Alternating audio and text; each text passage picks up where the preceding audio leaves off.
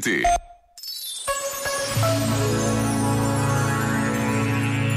Os sentimentos de justiça e injustiça provocam sempre reações, e isso é algo saudável, porque sinal de que a vida não nos passa ao lado. Mas é importante perceber se a minha reação está centrada na minha pessoa ou se, pelo contrário, sou capaz de ser sensível à realidade dos outros.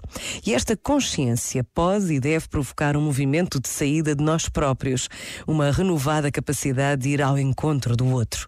Por vezes, basta a pausa de um minuto para nos apercebermos de como tudo seria diferente se procurássemos neste encontro com o outro os mais pobres, os mais frágeis, os mais abandonados. Pensa nisto e boa noite. Este momento está disponível em podcast no site e na.